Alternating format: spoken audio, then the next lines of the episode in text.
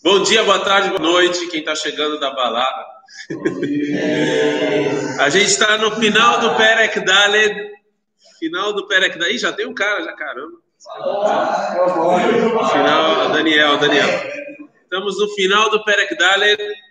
É, final do Perek Daled, vamos ver aqui rapidinho o que estava que, que falando. Ah, a gente estava falando do, das vantagens que o exílio tem. De novo, o exílio ele, ele proporciona algumas vantagens. Não que o exílio seja bom e tem que ficar no exílio, mas ele proporciona algumas vantagens. E a vantagem que o Rav falou aqui é justamente que quando você transforma o judaísmo em povo para religião, ele vira uma coisa filosófica que os demais povos conseguem se identificar também. Né? Vira uma constituição, um conjunto de ideias. As pessoas olham para o judaísmo e falam, ah, por que não?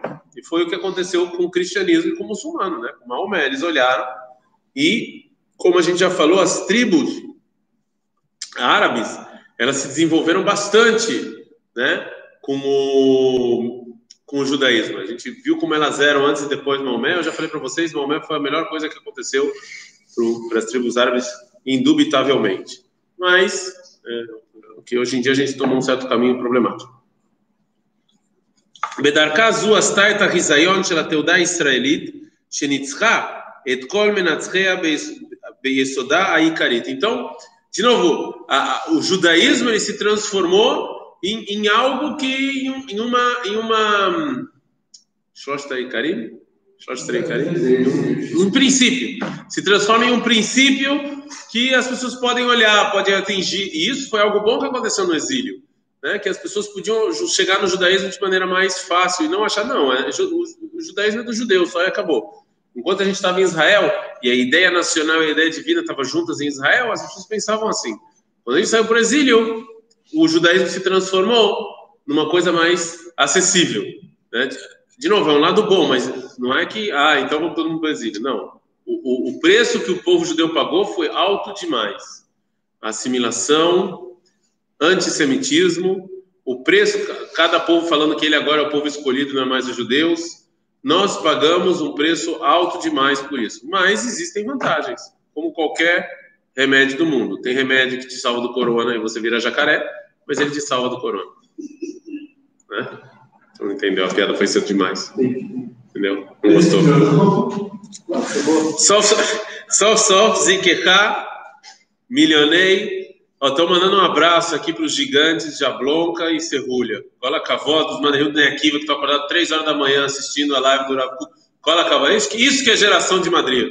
Agora, mandar abraço para eles, eu já perdi, eu caio no conceito aqui. Sof Sof Zikeha Milionei Levavod, Leafia Rua Hadashah Bagoim Mamlachot, e Figar Betri Shatadama Elili. Olha só para o fala. Graças a isso, graças a isso, conseguimos é, é, melhorar o, o, o homem idólatra. A idolatria ela festejava no mundo.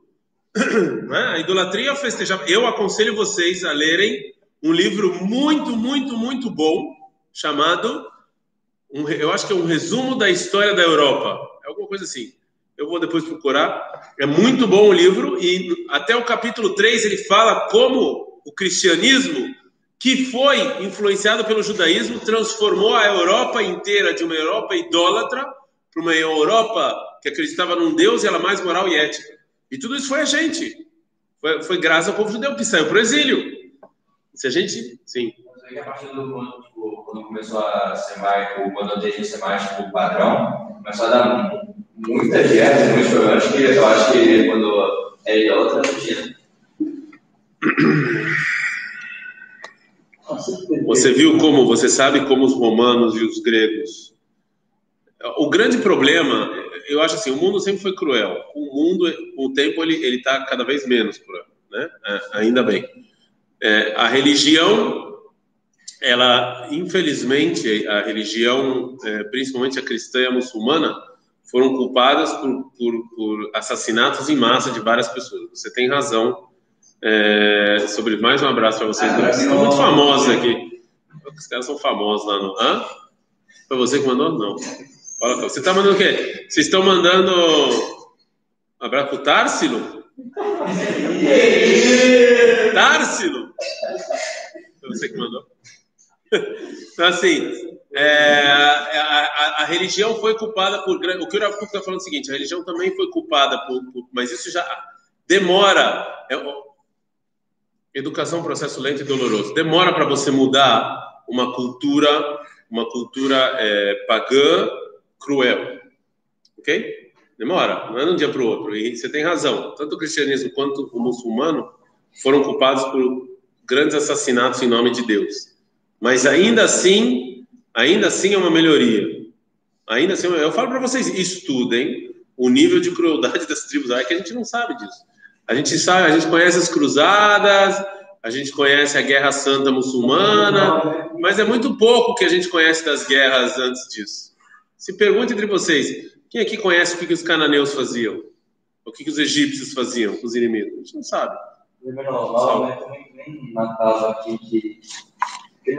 De novo, eu, de novo, o que o Rafa está falando aqui é que o mundo, o, o homem pagão, idólatra, ele vai encontrar a cultura judaica e ele vai melhorar. Mas o está falando de um processo de mil anos.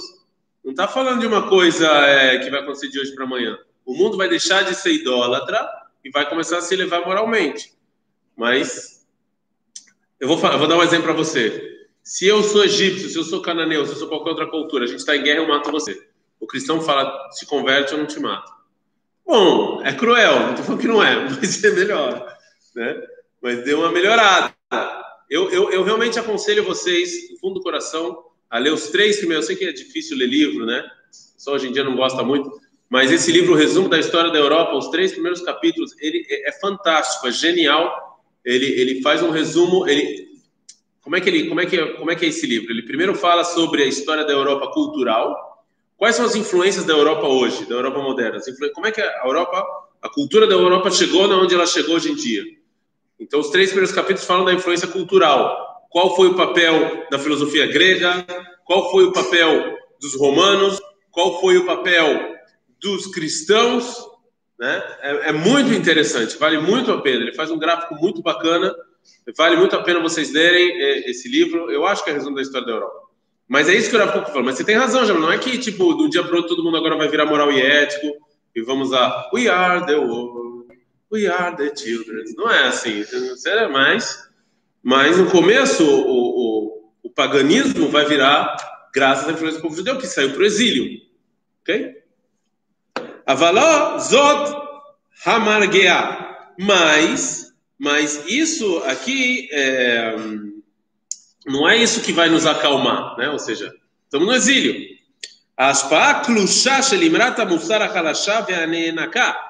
É verdade que a gente influenciou o mundo em termos morais e éticos, em termos de idolatria e etc. Né? Inclusive, nesse livro, ele escreve, ele escreve lá, ele traz, tinha uma tribo louca lá, judia, que começava a falar para não matar e tal. Uma coisa, era uma coisa nova. Mas era uma influência muito. Tá bom, a gente influenciou, mas era uma influência muito pouca. Você mesmo falou, Jablon, ah, mas os povos continuaram assassinando todo mundo. A influência foi pouca. A gente não influenciou eles completamente. Né? A influência foi pouca. E isso não, não nos satisfaz. O só falou que tem um lado bom nisso, mas não é que eu estou satisfeito com todo mundo presídio. Não. Se você não tem um local, um local, um povo que você está, se a ideia divina não está dentro de uma nação, que lá as pessoas vão ver como essa nação se comporta, como a ideia divina ela, ela entra na nação e como é que ela se desenvolve.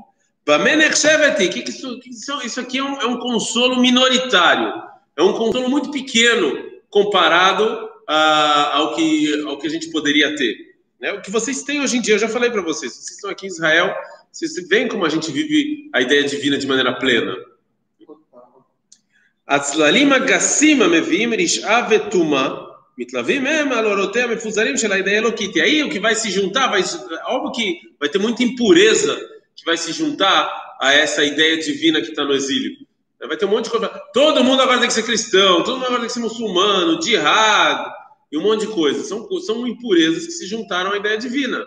Não é que ela, vai, ela não vai ter o seu formato mais puro, mais, é, mais pleno. Vai ser uma coisa, entendeu? Beiotam eshotetet baleumim. והקרע שבינה ובין האידאה הלאומית, שהוא גורם כל המהומות והערבוביה בעולם החברתי והמדיני, אי אפשר שתהווה כי אם במקום האחדות הטבעית שלהם. E você agora, e a quebra que teve da ideia nacional com a ideia divina, que ela aconteceu no, no, exílio, no exílio, e que isso que vai causar todos os problemas do povo judeu e todos os problemas mundiais. Como a gente já falou, nenhum país vai conseguir calma e vai conseguir chegar em lugar nenhum se a ideia nacional e a ideia divina não estiver bem juntas. E o povo judeu não vai conseguir fazer isso no exílio. Ele só falou uma coisa boa que acontece. Tipo, ok, aconteceu isso que isso é legal, mas não é. Tem que tomar cuidado. Só quando a gente voltar para Israel, só quando a gente estiver aqui, só então a gente vai conseguir que as duas ideias voltem e vamos conseguir de maneira plena a ideia divina a ideia, e a ideia é, é, nacional reviver e influenciar o mundo. Sim. É, para você deixar claro se essa influência com a ideia da minha ideia do deveria ser ativo ou passivo? Eu acho que você já fez a pergunta uma vez. É, aqui no livro não, mas sem dúvida ela é ativa. Ela acontece por osmose. Né? Ou seja, eu acho que a palavra é osmose. Mesmo que se, é sem intenção, não é? Sim, é passivo.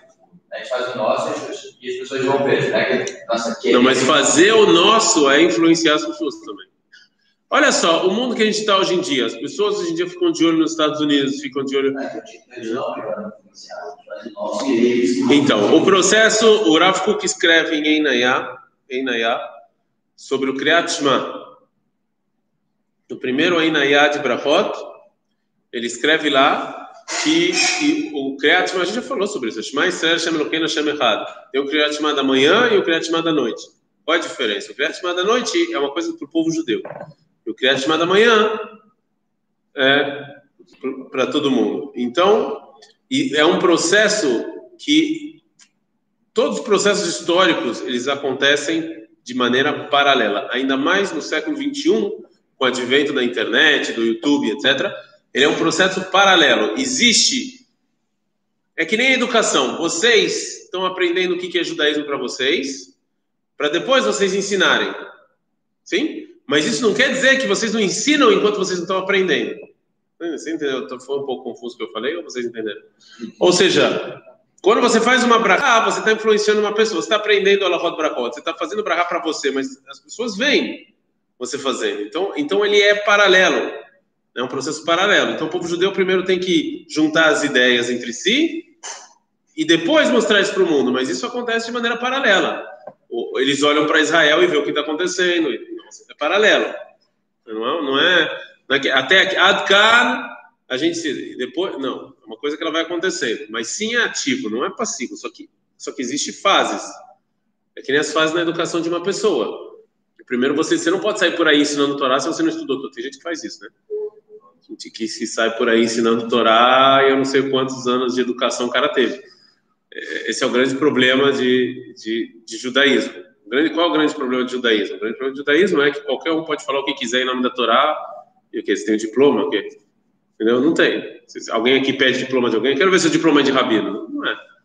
Eu acho que é a única profissão que isso acontece. Né? Professor não é assim, professor você tem que ser primeiro, né? Político também, é verdade. Aí tá, político também. Você tem toda a razão. Você pode ser político sem ter. Não, pode. Você precisa. Você precisa ter faculdade para ser político? Não, então pode. Aí, qual acabou? Político também.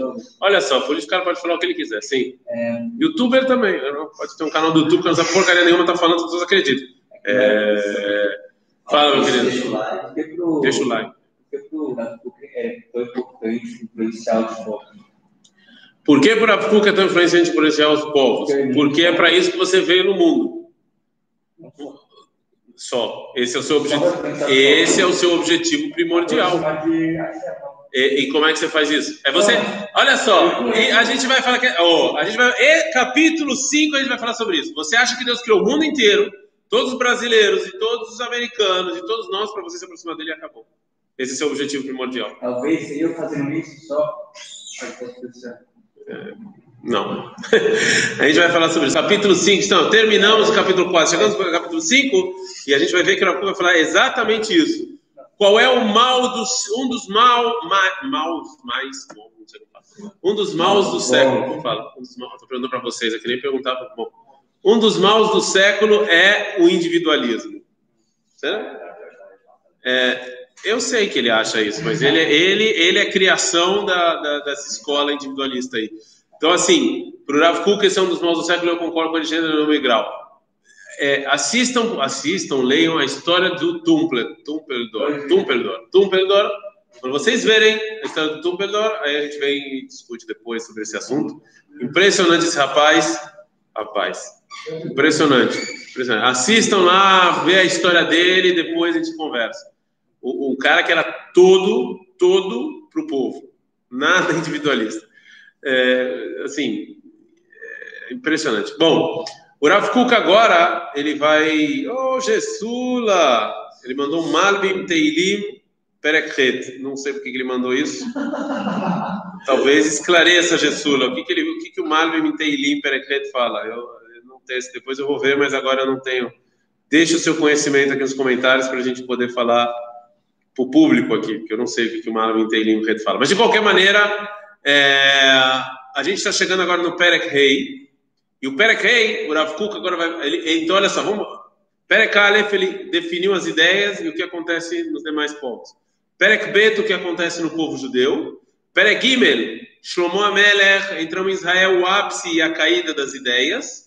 E o Perek Daled, o exílio. No Perek Rei, o Rav Kuk vai voltar e vai agora se aprofundar, e é o maior capítulo do Malach Haidel em Israel. Se vocês tivessem a folha que eu dei para vocês saberiam.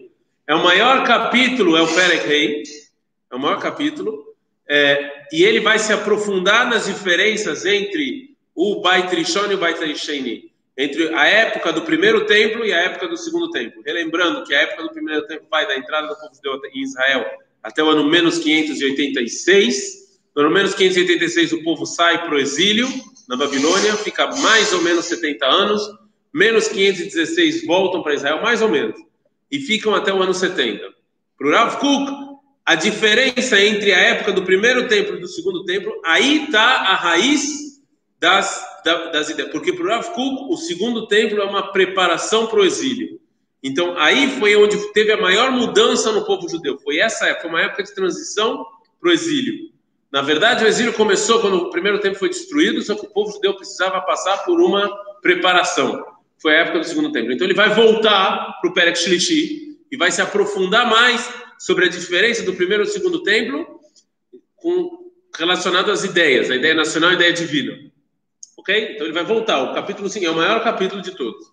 Ele vai se aprofundar nesse tema e ele vai falar sobre esse individualismo que a gente falou agora.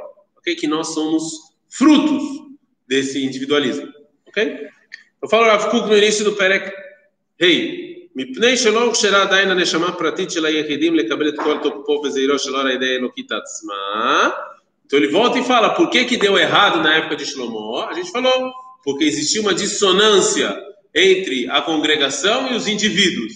Existia essa dissonância. A congregação estava ideia nacional, ideia divina de maneira plena, só que como existia uma dissonância, então é, só alguma coisa. Ih, não tá. Ah, pode. Não, não, é porque vai acabar a bateria.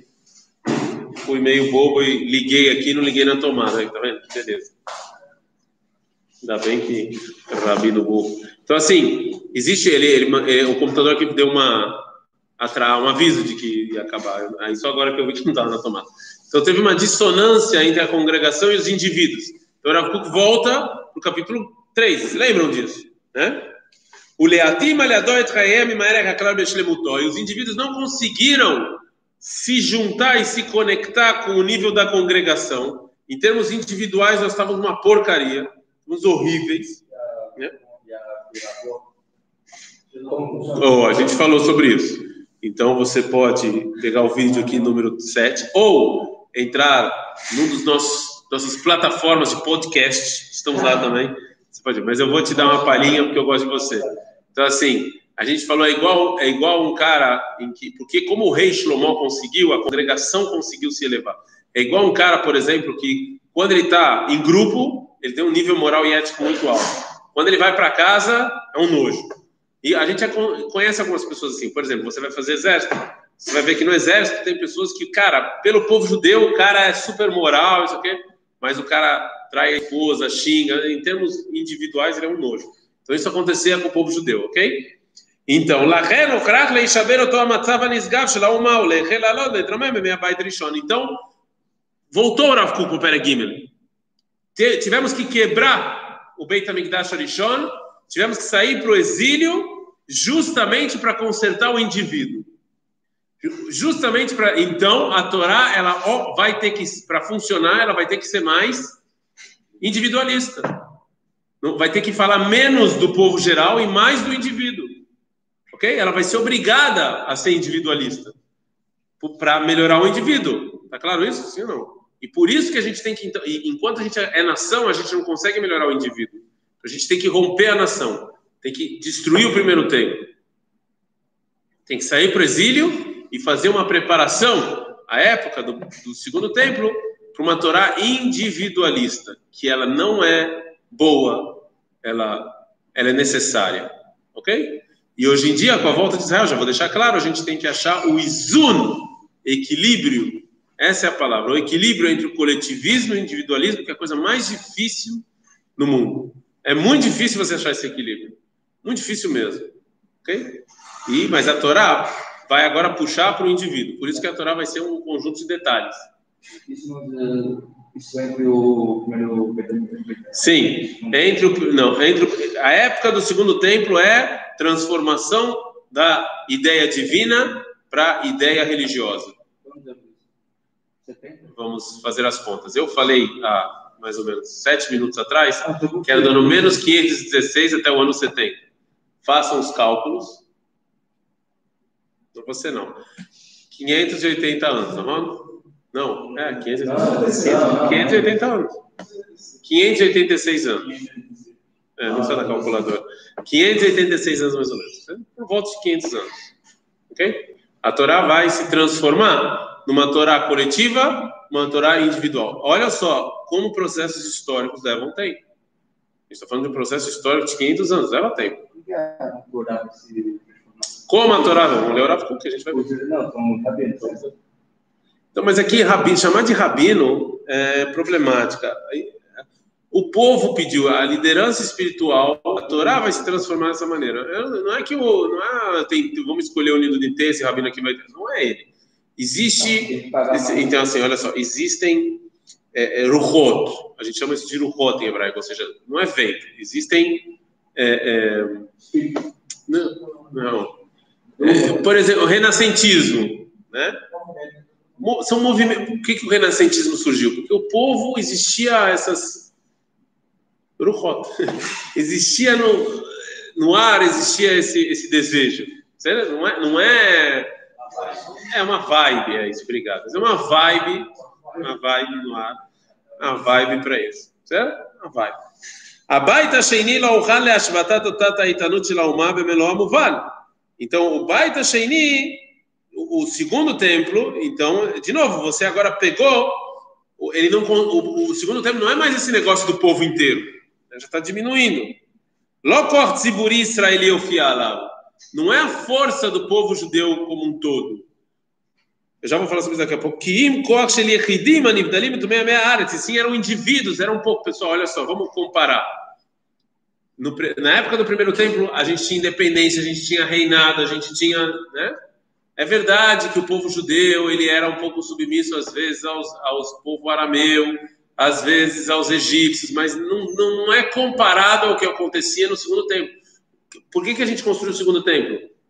Quem deixou a gente vir construir o segundo templo? Os persas, a gente era completamente submisso aos persas. A gente era completamente submisso. E aí, depois os persas foram submissos a quem? Alexandre o Grande. Depois, Beit Talmai ou Seleucidas, né? Depende. Às vezes, Beta, às vezes Talmai, às vezes Seleucidas. E depois, aos Hashmonaim. Cedendo por 100 anos aí, conseguimos alguma coisa, que foi um governo que começou bem e depois se estragou. Depois veio Herodes, que era todo romano. Né? E aí já entrou Roma, ou seja, a época do, do segundo templo, ela, ela não é. Você não tem Davi Amélia, Shlomo, é, é, entendeu? Ou seja, é, você já vê a diferença no governo, ok? O independência, etc. Od lo morak veshutav echot tziburi adir ve'ufiol ou bar yafé. Ou seja, a congregação ela ainda continua podre. Então, por isso que, é, na verdade, a época do, do segundo templo é a época dos indivíduos. Leumat kol akil kulim arabim vekol azoamah shekaltu bekirbo beshechet ha'amed darko bemei tova veshalva. O povo judeu estragou. E, no, e, e, quem lê o Tanar vê que não é que estragou uma geração, estragou algumas gerações por muito tempo. É muito difícil você, se você faz uma coisa errada por muito tempo, é muito difícil, ou, não você, o povo, é muito difícil você consertar. E assim caminha a humanidade, passo de formiga e sem vontade. Devagarzinho, até mudar. É impressionante, a gente está falando sobre isso. Por favor, leiam, estudem um episódio de história da revolta das vacinas no, do Brasil. E aí, vê o que está acontecendo hoje. E vocês vão falar, meu Deus do céu, passaram tantos anos, cloroquina já naquela época, já falava a mesma coisa. Passavam tantos anos, e eu falei do cloroquina, o pessoal saiu. Passaram tantos anos e o brasileiro não aprendeu absolutamente nada. Como é possível um negócio desse? Porque é assim, as pessoas é, demora, é, vai devagar, é, você vê, é a mesma coisa, é, é, quase a mesma coisa. O que as pessoas achavam de vacina antes, o que você olha as pessoas falando hoje, é a mesma coisa. Você fica, você fica surpreso, você fala, como, como isso pode ter acontecido? Será que a humanidade não avança? Resposta, avança tão lento que parece que não avança. Então é avança, entendeu? É, o Gessula falou que na oitava série ele teve que fazer um funk sobre a revolta da vacina. Então o Gessula está devendo para a gente duas coisas. Primeiro, o Malvin do Teilim Red, que ele não escreveu. Ao invés disso, ele escreveu do funk, não sei porquê. E uma gravação do você cantando funk da revolta da vacina. Então, assim, aliás, ele, o, o nosso querido Davi Gessula, que é blogueiro aqui da Ishivá, ele está fazendo doutorado de, no laboratório do Barilã. Então, é, ele deve entender isso mais do que a gente. Mas é, eu, é, sério, por favor, façam isso, sério. Vocês não precisam nem ser grandes estudiosos. Vão lá no, no, na Wikipedia, escrevem volta da vacina, vacinação da gripe, da gripe espanhola. Aliás, maior sacanagem é chamar a gripe espanhola. Né? Foi a maior sacanagem da história. Porque todo mundo fica achando que a Espanha foi culpada da gripe, né? Muita sacanagem, mas tudo bem. É, é, vamos chamar de chinesa, que os.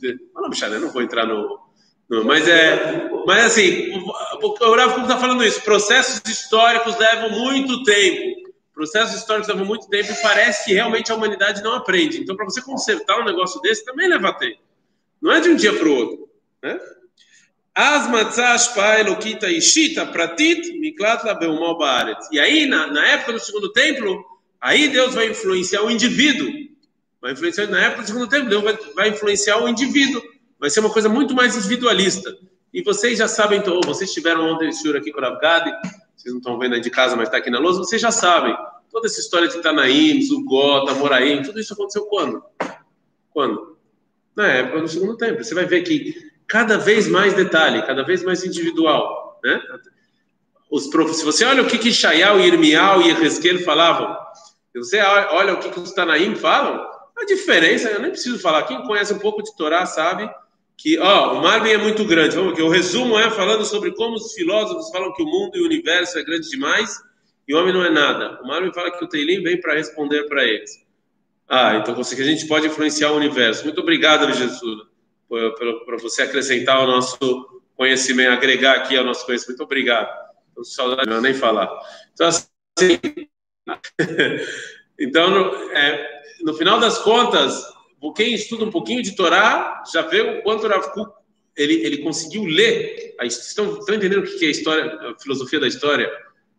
Você lê o Tanar, você lê o que os profetas falam, e aí você vê o que, que os Irishonim e os, e os, é, é, e, e, os Tanaim, etc., o que, que eles fizeram, você já vê que tem uma diferença. E aí vem dar no Malach Ideal, que é uma explicação filosófica para essa diferença. Por que, que fizeram? Você já vê que tem uma diferença. E aí vem dar no Malach Ideal, que é uma explicação filosófica para essa diferença. Por que, que isso aconteceu? Certo? Você tem os fatos, e tem interpretação dos fatos. Fato: os profetas na época do primeiro templo falavam sobre coisas gerais, não específicas. Fato: a Torá oral se desenvolveu na época do segundo templo com muitos detalhes. O que, qual é a interpretação que você dá para esses fatos? Essa é interpretação do Rav Kuk. A transformação da Torá geral, a transformação da Torá geral para uma Torá específica, uma Torá individual. Prazer ter vocês, os bogrinhos do Bnei do Rio, pessoas que estão aqui já estão dormindo. E também os nossos queridos bogrinhos da Yeshivat Que nos acompanham. São Beijo do Cotter. Ah, bordão, beijo do Cotter. Beijo do Cotter, tchau.